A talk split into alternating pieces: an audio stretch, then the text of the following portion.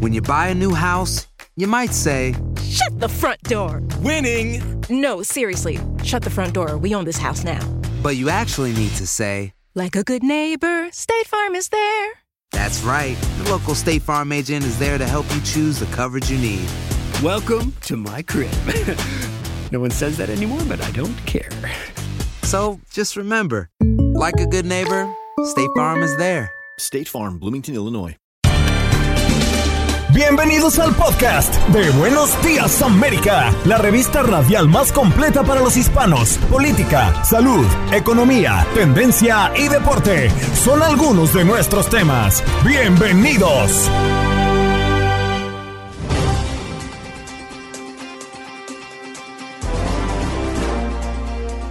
Hoy en Buenos Días América conversamos con Arturo Ferrer, experto en preparación de impuestos, a propósito que comienza la cuenta regresiva para la presentación de impuestos federales en los Estados Unidos. Además, conversamos con el doctor Joseph Barón, médico experto en COVID-19 del United Memorial Medical Center. Cada vez son más las variantes que se conocen del COVID-19 y que amenazan con ponernos entre la espada y la pared. Toño Camacho nos habla en nuestro contacto deportivo del caso de Djokovic y de un jugador de hockey acá en los Estados Unidos que lamentablemente perdió la vida.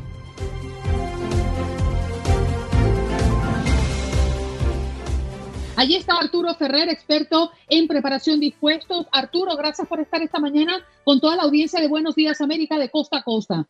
Hola, buenos días Andreina y buenos días a todos. Muchas gracias por la invitación. Yo creo que la pregunta de rigor es cuándo comienza, cuándo se abre este periodo de declaración de impuestos y si considera que va a haber una extensión por lo que ha ocurrido con la pandemia. Lo vimos el año pasado, pero queremos entender cuáles son los tiempos para ya comenzar a organizarnos, Arturo. Justamente hace unos días el IRS acaba de publicar la, la fecha en que iniciarán los taxes en 2022 para hacer los taxes de 2021 y es el lunes 24 de enero y el, el, último día para hacerlos es el 18 de abril. Yo, yo siempre he querido saber algo, Arturo, y es que ayer cuando leía alrededor de la, de la declaración de los taxes, lo primero que aparece en todos lados es el 18 de abril es la fecha final, pero usted puede pedir una prórroga. Sí. Yo nunca he entendido, me llama mucho la atención porque si tenemos febrero, marzo, tenemos dos meses y medio, un poquitico más para hacer los taxes, pero venimos preparándonos a lo largo del año, ¿por qué siempre queda esa ventana abierta de la prórroga? Sí, correcto. Es algo que ha venido pasando hace muchos años. Es un tema de que normalmente las personas o las empresas no preparan su contabilidad, porque además, si tú eres un empleado de una compañía, pues tú debes recibir tu W2 los primeros días de enero.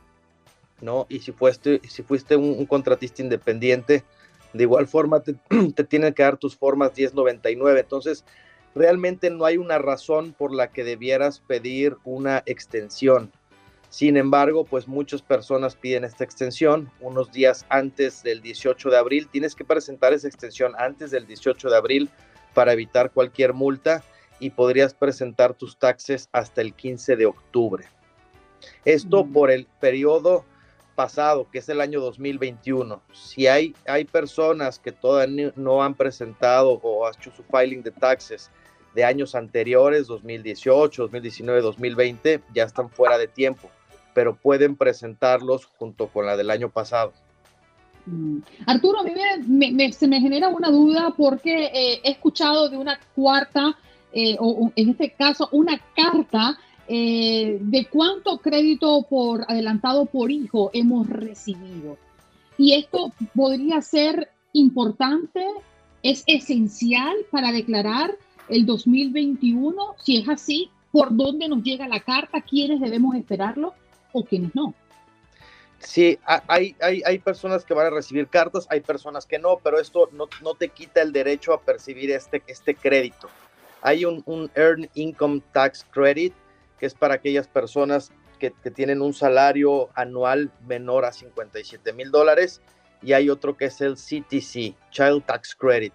Y esto para 2022 se aumentó para hijos de, de, de 6 a 17 años, se aumentó de dos mil a tres mil dólares la, la ayuda y para hijos menores de 6 años a 3.600 dólares, pero no tienes que recibir esa carta para poder reclamarlo. Y la forma de reclamar estos créditos o pedirlos al gobierno es junto con, junto con tu preparación de taxes. Y ese crédito que dieron por hijos, ese sí va a ser deducible de lo que teóricamente nos pudiera tocar de reembolso, ¿cierto? No como las otras ayudas que han sido libres de impuestos este dinero sí, en caso de que nos vayan a devolver, es descontable, creo yo. Sí, sí es descontable. Ahora, en cuanto... hay que irnos preparando. Lo que comentabas, Andreina, en el, en el sentido de la pandemia ahorita, eh, el año pasado y el año antepasado no hubo demoras, no se extendió el plazo para poder hacer los, los taxes, entonces creemos que este año va a ser igual, se van a tener que presentar antes del 18 de abril. Y donde sí esperamos delays es en los, en los reembolsos, en los tax refunds.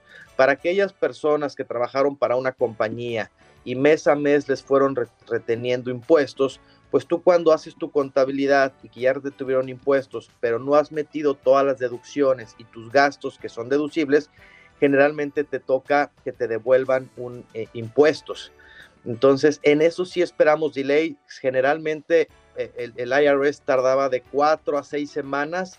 Nosotros esperamos este año lo vayan a empezar a devolver hasta marzo. Por ejemplo, quería preguntarte, Arturo, muy buenos días. Clara Truyenque, quería, quería preguntarte, eh, igual que Yanira Gómez, he puesto la pregunta aquí, si hago remodelaciones en mi casa, ¿puedo poner esos gastos en mis declaraciones? Esta es una de las preguntas que nos hacen, además eh, otras. ¿Qué cosas como persona independiente, eh, como emprendedora, quien tiene formulario 1099, qué cosas podemos declarar para que obtengamos una devolución? ¿Nos puedes dar algunos ejemplos? De los más eh, pues, básicos e, e importantes que te encuentres cada año? Sí, claro. Primero es saber qué tengo que declarar. ¿Qué tengo que declarar? Pues todos los ingresos que yo tenga, ¿no? Por un trabajo, por unas comisiones, por una inversión, por unos intereses. Todos los ingresos que yo tengo los tengo que declarar. Y después a esos ingresos les tengo que restar los gastos que son deducibles. No todos los gastos deducibles. ¿Cuáles son los, los principales? Son gastos de, salud, gastos de automóvil. Mucha gente deduce parte, por ejemplo, es bien importante del mortgage de su casa. Cuando usas una parte de tu casa, ahorita con la pandemia, ustedes saben, mucha gente está trabajando desde casa. Entonces, una parte proporcional del mortgage de esa casa lo puedes deducir de tus ingresos acumulables y pagar menos impuestos. Solo si eres dueño de esa casa. ¿Qué pasa si, por el contrario, pagas un alquiler por esa casa, pero trabaja toda la familia en remoto? Puedes también deducir parte de ese alquiler. ¿Y tecnología? ¿Computadoras, teléfonos móviles? También puedes deducir todo lo que esté relacionado con tu trabajo y que gastes relacionado con tu trabajo, algo de vestimenta, algo de comidas, algo de transporte, ¿no? es muy fácil hacerlo por millas, las millas que tú hagas al trabajo, las millas que tú hagas a visitar a clientes, esas se computan para, para deducirte tu base grabable y, te toque pagar menos impuestos o taxes. A ver, eh, Arturo, pero eso aplica para las personas que quizás mm, trabajan en particular o con contratos específicos para empresas dando servicio, pero una persona que tiene una W2, ¿aplica? Sí aplican algunos gastos también. Por ejemplo por ejemplo, yo trabajo en una compañía, pero pues tengo que usar mi coche para ir a esa compañía, puedo deducir millas. Yo eh, me piden que lleve cierta vestimenta al trabajo, puedo deducirla. Eh, tengo que ir a comer con algunos clientes, también puedo deducirla. Tengo que efectuar un viaje, si la compañía no me lo paga, lo puedo deducir. O sea, puedes deducir muchos gastos también siendo empleado de una empresa con una doble, con una, con una W2, siempre y cuando estén relacionados con tu trabajo. Arturo, cuando el recién electo presidente Donald Trump asumió el poder, se vinieron una serie de cambios en cómo se presentaba la W2 y en los gastos en los que incurríamos los empleados, eh, como usted lo plantea, las millas, el maquillaje, eh, el, vestuario. Sin embargo, eh, pusieron, recuerdo que pusieron como un tope máximo de lo que uno gastaba, pero luego algunos sentían que no les iba bien con esta fórmula, otros sentían que sí. Ya llevamos un año de gobierno de Joe Biden. ¿Esto se revirtió y estamos como antes de Trump o seguimos bajo las normas implementadas en el gobierno anterior? Esa, esa reforma de Trump se llamó Tax Cut and Job Act. Fue una reforma muy, muy completa donde sí se redujeron las tasas de los impuestos. Por ejemplo, la, que se redujo radicalmente fue la tasa corporativa de las empresas al 21%, pero es real lo que tú comentas. Eh, se limitaron mucho las deducciones de los gastos. Antes podías deducir tú más gastos y ahora quitaron algunos y limitaron otros. Ahorita con esta nueva administración de Biden sigue siendo igual, no ha habido modificaciones en cuanto a esas deducciones. Mira, una pregunta, Arturo. una pregunta rápida porque nos quedan eh, dos minutos para tener que irnos. Y dice Nidia Orozco, que ves el mensaje aquí debajo. Disculpen que lo moleste esa carta que llegue. Si ya no vives donde vivías, esa persona donde vivías, a esa, esa persona donde vivías, si llegan a tirar esa carta o la rompen o llegarán a pasar por el nombre, supongamos, al nombre mío, ¿cómo puedo hacer para tener esa carta? Porque me mudé, dice ella. Lo importante es que cuando nosotros mudamos, que demos un aviso al IRS en cuanto nos mudamos para que la nueva correspondencia pues, nos llegue al nuevo domicilio. Sin embargo, el, el, hecho de que te llegue esa carta a otro domicilio o se pierda o no te llegue, no te quita el derecho de tú pedir tus créditos. Arturo, tenemos que despedirnos. Lamentablemente, Clara, disculpa la interrupción, ¿dónde podemos conseguirte? Cuéntanos tus redes sociales es contacto arroba mi devolución y me pueden encontrar en Facebook o en Instagram como mi devolución también. Mi devolución Katie, mi devolución Houston y mi devolución San Antonio. Sí, señora. Ojalá que nos traigan devoluciones. Que vengan devoluciones. Que venga, gorro.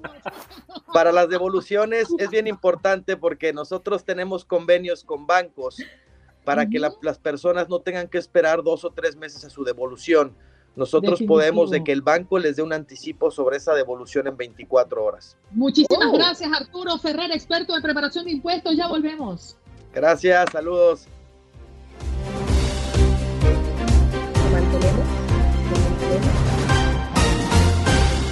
Nos vamos de inmediato con nuestro próximo invitado. Él es el doctor Joseph Barón, quien es médico experto en COVID-19 del United Memorial Medical Center. Hoy eh, queremos poner sobre la mesa cada vez eh, son más eh, las variantes que se conocen del COVID-19 y que amenaza con ponernos entre la espada y la pared. A la Omicron, descubierta poco antes de terminar el año, ahora se le suma lo que algunos han llamado flurona y también una mezcla entre Omicron y Delta. Todas estas variantes nos tienen enloquecidos, doctor. Muy buenos días, ¿cómo está? ¿Qué tal? Buenos días, gracias por la invitación. No te enloquezcas porque hay más, hay más de, ahí de donde vinieron estas. La Organización mm. Mundial de la Salud tiene, ellos le llaman variantes de interés, tienen 3.916 variantes de interés. O sea, tú sabes lo que es este... ¿Cuántas, Joseph, perdón? 3.916, Juan Carlos. O sea, imagínate, estás tú acostumbrado a oír que si el Delta, que si el Lambda, que si la Omicron. Bueno, eso no es nada comparado a todas las que están siguiendo. Sin embargo, las que realmente son las que son importantes son las que explotan, como, como Omicron.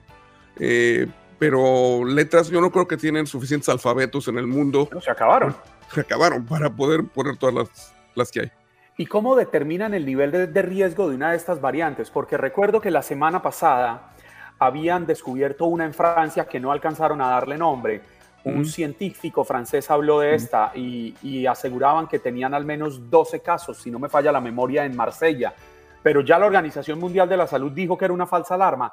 ¿Qué tan fácil es determinar la peligrosidad o descartarla, sobre todo a este número que usted nos está planteando, más de 3.000 alertas? Mira, es muy difícil. Es difícil porque para que te, alarmes tienes que tener muchos casos.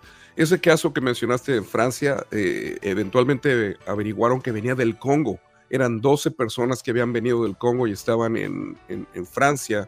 Encontraron que tenían esa, esta variante, pero ninguno de ellos tuvo ninguna cosa mala y no se propagó a nadie más.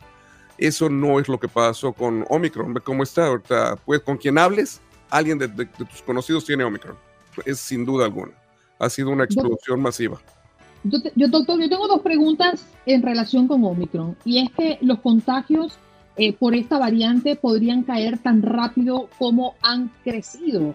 Es lo que dice el CDC. Si nos puede explicar esta información. Y lo otro es, ¿por qué siendo menos letal, aunque más contagiosa Omicron, estamos viendo tantas hospitalizaciones, al menos en este país? Bueno, hay varias cosas que tienes que entender. Primero, sí tienes razón, 70 veces más contagioso que Delta, nada más para darte una idea. Eh, ¿Por qué vas a ver más hospitalizaciones? Pues porque hay más gente que se está contagiando, eso es sencillo. Pero cuidado, porque hay muchos pacientes, y eso me pasa a mí todos los días. Llega un paciente al hospital con, qué sé yo, una apendicitis, ¿no? Y cuando le hacen la prueba le encuentran que tienen COVID y termina en mi unidad COVID. Y, ahí, es cuando dices, este señor quizás no tenía síntomas de, de COVID, pero termina hospitalizado como si fuera COVID porque le encontraron que tenía COVID, aunque el síntoma principal por el que vino no tiene nada que ver con COVID. Eso lo estamos viendo. ¿Por qué estamos viendo eso? Casi en mi hospital eh, hemos hecho cerca de un millón de pruebas en, este drive-thru y de esas ahorita tenemos alrededor del 40% de gente que viene a hacerse la prueba es positiva. Y de ellos una tercera parte no tienen síntomas. O sea, tú puedes estar caminando por la calle como si nada con tu Omicron porque pues, te pegó. Aparte, si ya estás vacunada, lo más probable es que no te vaya a pegar muy fuerte. Ahora, ¿cómo determinar qué es Omicron? Porque a uno le hacen la prueba de, coronavirus, de COVID-19, sale positivo, pero yo no creo que tengan el tiempo para empezar a analizar este es Omicron, este es Delta. ¿Cómo llegar a esas cifras? No existe el tiempo y además no hay necesidad porque el tratamiento es exactamente el mismo. Lo que sí es importante es que la gente entienda de que eh, hoy por hoy lo que vas a tener quizás sea lo que es más prevalente. Si tienes molestia de la garganta, si tienes este, congestión nasal, dolor de cabeza, un poquito de tos seca, yo te puedo decir, a mitad de esta pandemia tú tienes Omicron hasta no demostrar lo contrario. El problema que tenemos, sobre todo en los Estados Unidos, es que a ti te da fiebre o te da dolor de cabeza te sientes mal, te duele la, garganta, no sabes qué tienes y vas a sala de urgencias. Y quizás no necesitas ir a sala de urgencias. Estamos llenando, mi sala de urgencias está llena de gente, con gente esperando afuera. Y el problema es que la gente que realmente va a necesitar ir a sala de urgencias, tu gente con infartos, tus embolias, ese tipo de cosas, van a hacer lo que llaman aquí los norteamericanos daño colateral, ¿no? Porque no va a haber dónde meterlos. Eso es lo que tenemos que entender. Tenemos que eh, apreciar que si tú tienes cualquier síntoma nuevo, levante el teléfono, habla con tu profesional de la salud, en lugar de que vayas corriendo a la sala de urgencias y llenes la sala de urgencias de, de, pacientes. Totalmente de acuerdo, sobre todo, mm, como dice eh, doctor Barón, eh, con síntomas eh, mínimos, porque las salas de urgencias tienen que estar disponibles para personas que realmente requieren de la ayuda de los doctores. Yo tengo una pregunta y es relativa, bueno, en términos generales de COVID. Hablamos de este COVID de larga duración, personas que durante meses pueden mantener eh, síntomas como tos seca. Lo hemos visto en las noticias, hemos visto reportajes de este tipo de pacientes. ¿Qué nos puede contar? El síndrome de, este de, de largo plazo se ha visto hasta en el 37% de gente que tuvo COVID sintomático. Pero esto lo vimos más que nada con Delta. No sabemos si Omicron lo va a hacer o no, porque Omicron es mucho más tranquilo, más, más ligero. Ese síndrome eh, es importante porque eh, la gente puede tener cansancio crónico, se les cae el cabello, eh, tos crónica, como tú dices, falta de aire. Y hasta el momento hay una serie de estudios que les hacemos a, los pacientes y de hecho nosotros desarrollamos un protocolo que permite cierta recuperación eh, de estos pacientes. Pero el problema es que la mayoría de los pacientes no, no buscan ayuda con su médico de manera temprana, eh, la buscan de manera tardía y hay veces que para entonces, por decir algo, si tienes este, cicatrización en los pulmones, ya puede ser muy tarde para poderte ayudar. Sabe que no, no sabe uno qué pensar porque o es muy tarde o es muy temprano. ¿Vamos o no vamos al hospital? Le pongo un ejemplo. Mi papá tiene 78 años, está en la habitación aquí al lado donde yo estoy en mi casa. Hace un poco más de dos semanas uno de mis hijos dio positivo. Hace una semana mi esposa dio positivo. Sin embargo, mi papá dos veces ha dado negativo y se hacen los exámenes y da negativo, pero tiene una tos seca que no se le ha podido quitar. Y no sabe qué pensar. es, eso es interesante. Y, y, acuérdate que las pruebas están directamente relacionadas al operador. Eh, tú puedes tener una prueba que es negativa, pero si el operador no puso el hisopo hasta arriba, ¿cómo hicieron la de esa? Yo, yo no confío en, las, en las pruebas. Yo confío en síntomas. Eh, vete a saber, a lo mejor la, tos está relacionada a una cosa de tipo alérgica, cambio de, estación, cosas por el estilo, pero eh, cuando hay duda, puedes hacer exámenes de sangre que te dicen si tienes una infección activa o no. Mm. Doctor, fíjese algo, eh, estaba hablando Clara y, su pregunta más reciente hablaba de los síntomas y de cuando se prolonga el tiempo con los síntomas. Pero ¿qué pasa con esa persona que da positivo a los cinco días de haber dado positivo por primera vez? Pasan 10 días y sigue dando positivo, pasan 15 días y sigue dando positivo. ¿Qué pasa en esos casos? ¿Y cuándo dejamos de ser un agente de contagio?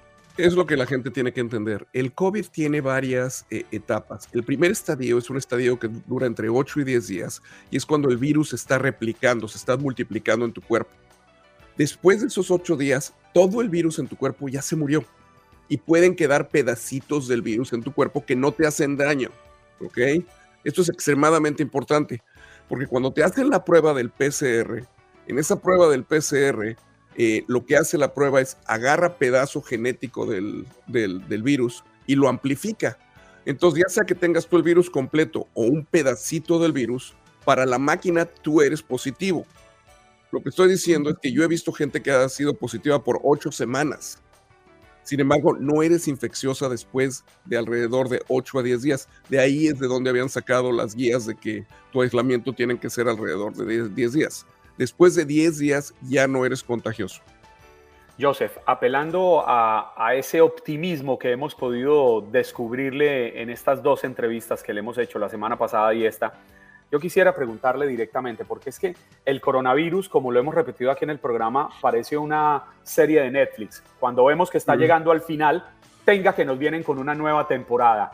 Estamos por fin con Omicron al haber bajado su peligrosidad y exponenciado su nivel de contagio, estamos llegando al final de la pandemia porque ya vamos a alcanzar la inmunidad colectiva o por vacunación o por contagio?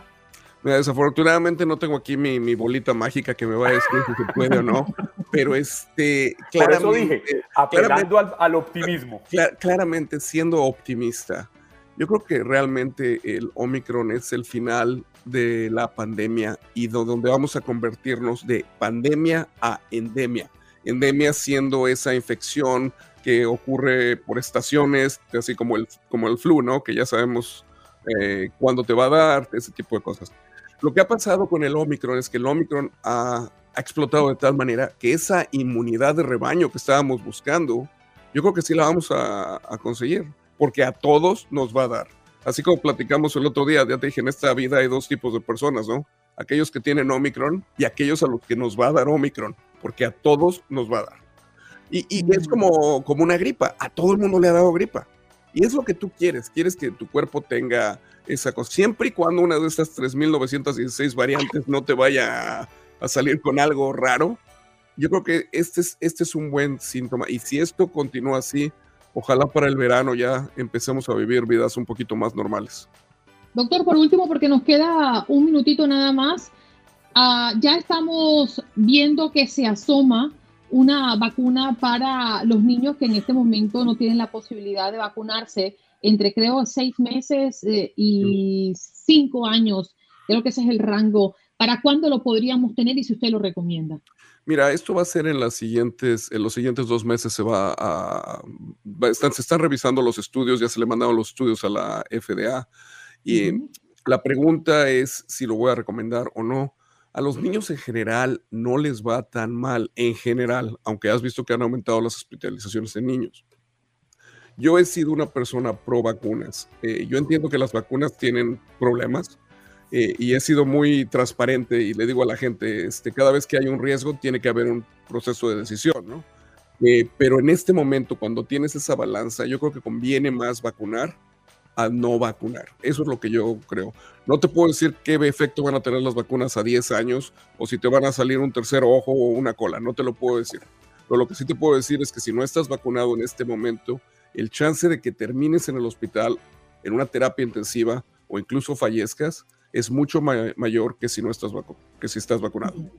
Doctor, agradecemos su tiempo y su dedicación para toda la audiencia de Buenos Días América de Costa a Costa. Gracias por acompañarnos esta mañana. Es un placer, gracias por la invitación. Bien, allí escuchaban al doctor Joseph Barón, médico experto en COVID-19 del United Memorial Medical Center. Estás escuchando el podcast de Buenos Días América, la revista radial más completa para los hispanos. Escúchanos en las diferentes plataformas: Euforia, Spotify, TuneIn y iHeartRadio. Tu DN Radio. Vivimos tu pasión. Hacer tequila, don Julio, es como escribir una carta de amor a México. Beber tequila, don Julio es como declarar ese amor al mundo entero. Don Julio es el tequila de lujo original, hecho con la misma pasión que recorre las raíces de nuestro país. Porque si no es por amor, ¿para qué? Consume responsablemente. Don Julio Tequila, 40% alcohol por volumen, 2020. Importado por Diageo Americas, New York, New York. Como dicen los grandes, la liga se gana partido a partido. Partido a partido. En Buenos Días América, Contacto Deportivo. El señor Camacho está con nosotros. Muy buenos días. Good morning in the morning. Bienvenido al mejor show que existe en este país. Buenos días, ¿cómo te va? En el mundo mundial, súbale, súbale. ¿Cómo están? Buenos días. Primero que nada, gracias. Ya me tocaba, ya me tocaba estar aquí con ustedes. yo sé que le he puesto una carta de no querer estar en Buenos Días América, pero cariño te tocó. no, hombre, yo, yo, de repente ayer por la noche eh, me tocó el mensaje de Juan Carlos y estaba cenando un sushi y de repente vas mañana a Buenos Días América vámonos, voy a hacer guardia en mi cuarto, no voy a hacer nada, voy a estar sentado, voy a hacer un poco de meditación y ah, vamos a entrar, vámonos, ya de plano, desde las 5 de la mañana. Toño, dígame la verdad.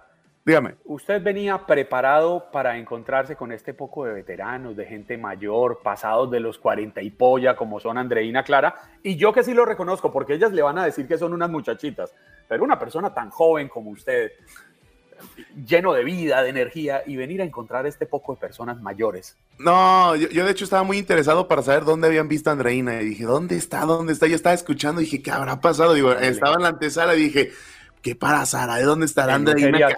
A mí me interesa. Y luego aparte veo cómo, cómo sale con, con, el, con el, ¿cómo se llama? Con la almohada enojada. Digo, pues bueno, entonces, pues quién sabe qué estará pasando, pero... No, pero yo le cuento qué es lo que está pasando. Ella sale con la almohada así con cara de enojada mostrando cómo le toca cada mañana a su esposo salir de la habitación cuando ella va a empezar a transmitir el programa a las 6 de la mañana. ah, no puede, no, Eso es lo que toca cuando estamos transmitiendo desde casa, todo el mundo, tú sabes. ¿Usted no es casado, Toño? No, yo soy soltero. Cásese, este... cásese para que vea lo que está perdiéndose. Oiga, Juan Carlos. que lo saquen con la almohada del cuarto deseame algo bonito todavía. Estoy, estoy, estoy, joven. Por eso, Oye, por, eso dicen que Jesucristo fue un hombre muy inteligente. No se casó. no se casó. Mira, vamos, con los deportes. ¿Qué nos traes, Toño? Pues miren, eh, mucha información hablando sobre todo del fútbol mexicano. Eh, apenas el día de ayer eh, terminó el partido entre Pumas y Toluca. Todavía falta un juego de la jornada 1 por las cuestiones del COVID-19. Sabemos, Andreina Clara, Juan Carlos, que el COVID se disparó. De hecho, básicamente, si tienes a Dios no lo quiera y toco madera y lo que ustedes gusten, tienes a una persona al lado de COVID, pues te puede contagiar a 10 personas de un solo, de un solo golpe. Ayer el conjunto de Pumas le gana 5 a 0. Mira, el equipo, de este equipo precioso, esa playera hermosa, terminó ganando. Veo tres playeras, ¿cuál es? Ah, con gusto les platico. Nada más, ahí disculpen si ven la cama. Ah, no, mira, no sé. Ahí está. Esta es la playera de Pumas eh, que terminó firmando el, equipo. Este es el equipo de los Venados de Yucatán y los Correcaminos de, de Ciudad Victoria. ¿Y usted a cuál es que le va? A Pumas. Yo, ah, yo le voy a, al este mejor equipo de México. Este muchacho Andreina le van a subir el sueldo, le van a poner un mejor horario, no va a volver a trabajar el fin de semana, porque el CEO de esta compañía y accionista mayoritario hace parte de los Pumas. Yo creo que él, él también debe ser accionista mayoritario de los Pumas. Ah, caray. Y es tocayo suyo. ¿No cree? Sí, se llama Toño también. Murillo. No, Andreina. Ay, Andreina. Toño, Toño Murillo. Él no sabía de qué le estabas hablando. Él no sabía, vea, el accionista mayoritario de esta compañía, CEO de TUDN, jefe de todos nosotros, se llama Toño Murillo. No me digas eso. sí, conocido en el bajo mundo de la radio como el Puma Panzón. Ah, yo pensé que el inútil mayor, porque también así me lo han contado. acaba, acaba, usted de patear la lonchera. Sigamos. No, no, no, ni me diga, porque. ¿Cuáles son los platos fuertes que tiene nuestra programación? Bueno, tomando en cuenta que somos la radio que transmite más goles. No, tenemos, pero muchísimo, Andreina. O sea, tú bien lo dijiste, somos la emisora con más goles, con más emoción, con más pasión. Como te comentaba, pues ya Pumas terminó ganando 5 a 0. Creo que es un partido con bastante, bastante sorpresa, ya que Pumas realmente tiene equipo de plantel muy bajo económicamente hablando. Te podré decir que es la penúltima nómina más eh, cara, estamos hablando que es la más barata del fútbol mexicano, y ayer terminó ganando con goles de Diogo de Oliveira, doblete de José de Oliveira, el mismo Igor Meditao y Jorge Rubalcaba. Es como si, por ejemplo, Andreina, terminas eh, vendiendo tu carro y compras tres bicicletas. Así son los jugadores de Pumas cuando terminaron llegando para esta temporada. Son jugadores que no tienen tanto nivel, pero que tienen tanta garra y tanta corazón que eso termina provocando que saquen a veces los, los resultados. Pero para esta semana eh, tenemos lo que es la actividad de la Liga de Expansión. Estamos hablando de que por las noches se juega la segunda división en México, de estas dos playeras que aquí tengo de este lado, eh, que es la amarilla y la, y, la, y la naranja. Y el día de hoy por la noche, su amigo y servidor va a estar presente en el partido entre Tampico Madero y Alebrijes de, de, de Oaxaca a las 10 del este, 9 del centro y 7 del Pacífico junto a Diego Peña. Y también el día de mañana, el vamos a tener ya por la noche en el plato fuerte, Dorados en contra del Tapatío, Tapatío que es el equipo filial de las Chivas Rayadas del Guadalajara. Entonces, estos son algunos de los platillos fuertes, pensando que ya también hasta el viernes pensando en que, como dices, no se sabe si Toño Murillo después de esto no me vuelve a dejar entrar. Eh, hasta el viernes regresa ya la actividad del, del fútbol mexicano. Queda pendiente un partido, este, amigos de Buenos Días América, que es el próximo 12, estamos hablando que ya el día de mañana, miércoles, a las 8 de la noche por los casos de COVID-19 entre Santos y Tigres. ¿Cuál fue el problema? Tigres se registró 12 casos de COVID-19 y de esos 12 casos tuvieron que esperarse hasta tres días para ver si podía recuperar a los jugadores. Aquí la pregunta y lo que puede llegar a preocupar es si realmente de repente cuando tengas cuatro o cinco casos de COVID, puedes jugar los partidos. Si serán siete casos, ahí te olvidas de todo y necesitas reprogramar tus partidos. Lo interesante es esto, de repente nada más te reprograman los partidos 24 horas. Entonces, realmente, ¿cuántos jugadores vas a recuperar o, cuántos se van a curar de COVID-19 de manera eh, mágica, ¿no? Solamente pasando 24 horas haciéndole las pruebas de isopo, la prueba de PCR y todo lo que ustedes pues, ya conocen y que saben que de seguro hemos todo, eh, hemos eh, pasado, ¿no? Pero así las, así las cosas con estos, con esta cosa del, de lo que es la actividad del fútbol mexicano, mi querida Andreina, Juan Carlos, ¿cómo ven? Está bravo el tema para que se sigan cuidando, ¿eh? Sí, señor, definitivamente el fútbol no se detiene, pero debemos estar alerta porque ya se está asomando otras posibilidades de suspensión e inclusive tomar medidas mucho más drásticas en los estadios para evitar la propagación de esta variante Omicron que nos ha dejado pues realmente noqueados. Y ahora definitivamente esto que acabamos de enterarnos el día de ayer ha provocado reacciones. Eh, en este tribunal de Australia, el tenista serbio logró que se anule la suspensión de su visado y finalmente podrá jugar al abierto de Australia. Pero, ¿eso es tan cierto así, Toño? ¿Podrá jugar después de haber iniciado una nueva investigación por posible eh, mentira dentro de su declaración. Hola, ¿cómo están? Aquí de regreso con, con ustedes. Eh, híjole, Andreina, yo creo que en la vida el que miente le va mal.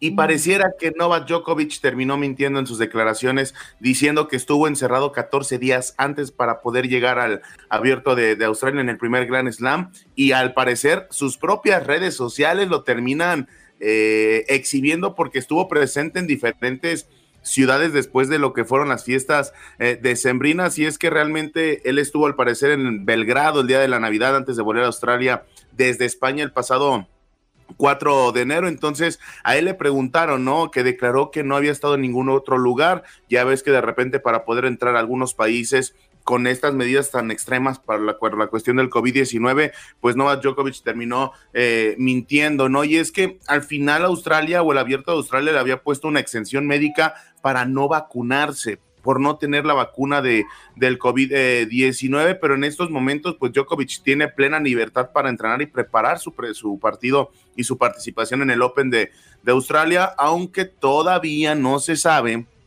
si va a poder eh, jugar, porque al final todavía no se va a tomar la decisión hasta el miércoles 12 de enero del ministro de, Inmigración. Independientemente de si mintió o no mintió Andreina Clara Juan Carlos, yo creo que al final aquí lamentablemente se está tomando algo que no, quizá no se ha visto tanto en redes sociales. Es el hecho de que lamentablemente Novak Djokovic se está tomando como el estandarte de los antivacunas.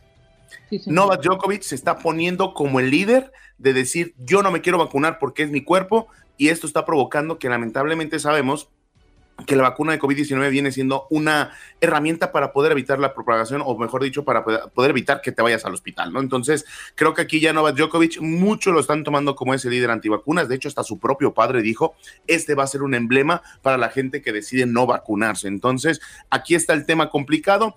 El Gran Slam le había dado la autorización con esa exención médica, pero de repente también el mismo gobierno de Australia dice, no, pues no puedes entrar. O sea, mis reglas son mis reglas y no me importa que seas Cristiano Ronaldo, que seas Tom Brady, que seas quien seas, no puedes estar sin estar vacunado, ¿no? Entonces, aquí lo, delicado va a ser al final que le dieron la exención médica.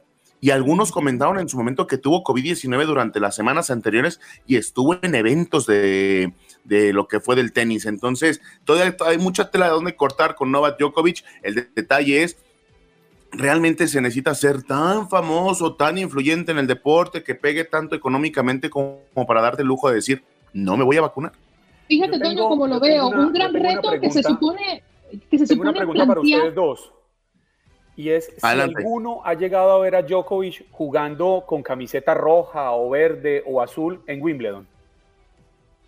No, de hecho creo que siempre de blanca, ¿no? Si no mal tengo entendido. Por una simple razón, porque por norma tienen que jugar de blanco, es la regla, punto. Es que ah, las reglas hay que cumplirlas. Sí, y la regla es estar vacunado, Andrina, Juan Carlos Clara. De hecho, de hecho, Rafa Nadal, no, fue Roger Federer, perdón, dijo, no conocía las reglas. Y la regla, la primera regla ahora que se vino la pandemia es, tienes que estar vacunado. No Vamos puedes a pasar a otro tema. Toñito, el tiempo se nos acaba, pero Estados Unidos no sale del shock después de, mm, de, que se diera a conocer la muerte del joven jugador de hockey sobre hielo. Estamos hablando de Teddy Balkin, después de sufrir un grave accidente en pleno partido. Y la noticia es que definitivamente y desgarradoramente tenemos que decirlo, este jugador sobre hielo murió tras ser degollado por un patín. ¿Dónde ocurrió? Sí, Sí, ni me digas, es, una eh, noticia completamente drástica, ¿no? Porque al final, pues eh, a pesar de que, como dices, una parte de la cuchilla del zapato de hockey le termina cortando eh, parte de la, de, la, de la garganta, digo, híjole, ese tipo de cosas quieras o no, en este partido de la última jornada de la NHL, pues simplemente, pues quieras o no, este joven de 16 años en, pero, en pleno partido, pues le pasa por encima del cuello y pues ahora sí que todos los, en la última jornada de la NHL, pues van a tener un recuerdo para él, ¿no? Le dieron un minuto de silencio para poder recordar a esta joven, eh, este joven persona, este joven de 16 años que lamentablemente pierde la vida. La verdad es de que este tipo de cosas nunca, la, ojalá y la platicáramos. En paz descanse Teddy Balkin, que pues como decimos, lamentablemente pues le tocó eh, irse ya a, descansar, ¿no? Esto fue en St. Luke's School, con, como with School, están conmocionados mientras trabajan para apoyar a nuestros estudiantes y familias. El objetivo es de que St. Luke eh, en este momento pues pueda cuidar a la comunidad que ha quedado devastada, ¿no? Básicamente pues es el mensaje que están tratando de de entregar, pero sí, Andreina, esas noticias ojalá no tuviéramos que darlas, pero se terminó dando y ahora pues apenas pasaron alrededor de dos, tres horas después de esta, de esta terrible, terrible noticia. Sí, señor, en el distrito de Greenwich, en Connecticut. Gracias, Toño, por estar con nosotros esta mañana y espero volverte a ver prontito acá en este show. Recuerden que la vida es para cantar y gozar. Un placer estar con ustedes y sigan igual de, de jóvenes y con mucha energía. ¿A quién engañas, Toñito? Vámonos a Houston. Allí está César Procel, listo para hablarnos del COVID que llega a nivel rojo en Houston. César. Él sí es un hombre joven. Así es, muy buenos días, gracias eh, mi querido Juan Carlos, Dios te bendiga la ceguera. Eh, Harris County, el condado de Harris, eh, el día de ayer ya anunciaron oficialmente que ha sido, el nivel de COVID ha sido levantado a nivel rojo, es el más alto, es el nivel 1 y significa que esta situación del COVID-19 está, es severa y fuera de control. se encuentran este, con los contagios todos los días subiendo en el hospital el, día, el, promedio de 14 días para, casos de, de este, ICU, de cuidados intensivos en los hospitales, ahora ha subido a un 18% y la positividad es ahora de 35%, según los datos que, que arrojó el día de ayer la juez Lina Hidalgo. Esta es la tercera vez que el condado de Harris ha llegado al nivel rojo, pero Hidalgo dijo que pudo haber sido prevenido si se hubieran vacunado, si se hubieran puesto el booster, pero eh, seamos honestos, esto está fuera de control, no solamente, no solamente en Houston, sino creo que en la mayoría del país y más allá de Estados Unidos, creo que en varios países la situación es similar. Eh, incluso el presidente de México, eh, ya ves que arrojó pruebas positivas de COVID-19. la juez Hidalgo dijo que habrá disponibles 120 mil pruebas de antígenos a los distritos escolares en, la, en todo el condado y dijo que esto ayudará a los estudiantes y a, los, y a la facultad que están expuesta al virus regresar más rápido a la escuela si se arrojan resultados negativos. Dijo que miles de exámenes PCR están listos, eh, disponibles en más de 10 eh, eh, sitios del condado. Además, habrán, abrirán otra, este, el día de hoy precisamente en el área de Spring, al norte de Houston, en un concesionario que se llama Planet Ford, tendrán una, una zona para hacerse pruebas de COVID por parte del condado. Así que no habrá, eso sí, no habrá clausuras dijo que aunque, aunque en nivel rojo, no, no esperan clausuras ni, ni, ni, cerrar negocios ni nada de eso. Porque recuerda que el pasado mes de julio el, el gobernador Greg Abbott puso este mandato de que los eh, prohibía a, los, a las entidades locales eh, eh, mandar o forzar clausuras y vacunaciones. Así que por el momento no se hace nada de eso. Bien, César, te despedimos. Nos reencontramos enganchados, ¿eh? Tan solo un ratito. Claro que sí, a las 10 de la mañana del centro los espero en Encanchados a través de tu DN Radio 93.3 FM. Sigan igual de guapos. ¿Ese beso fue para quién? Eh, para Juan Carlos, a ustedes mando un abrazo. Qué rico Puerto Rico. Totalmente correspondido, mi querido César. Chao. Gracias por acompañarnos en nuestro podcast. Buenos días América. Y recuerda que también puedes seguirnos en nuestras redes sociales. Buenos días AM en Facebook y en Instagram. Arroba Buenos días América. AM. Nos escuchamos en la próxima. Aloha mamá. ¿Dónde andas? Seguro de compras. Tengo mucho que contarte. Hawái es increíble. He estado de un lado a otro con mi unidad. Todos son súper talentosos. Ya reparamos otro helicóptero Blackhawk y oficialmente formamos nuestro equipo de fútbol. Para la próxima te cuento cómo voy con el surf y me cuentas qué te pareció el podcast que te compartí, ¿ok? Te quiero mucho. Be All You Can Be, visitando goarmy.com diagonal español.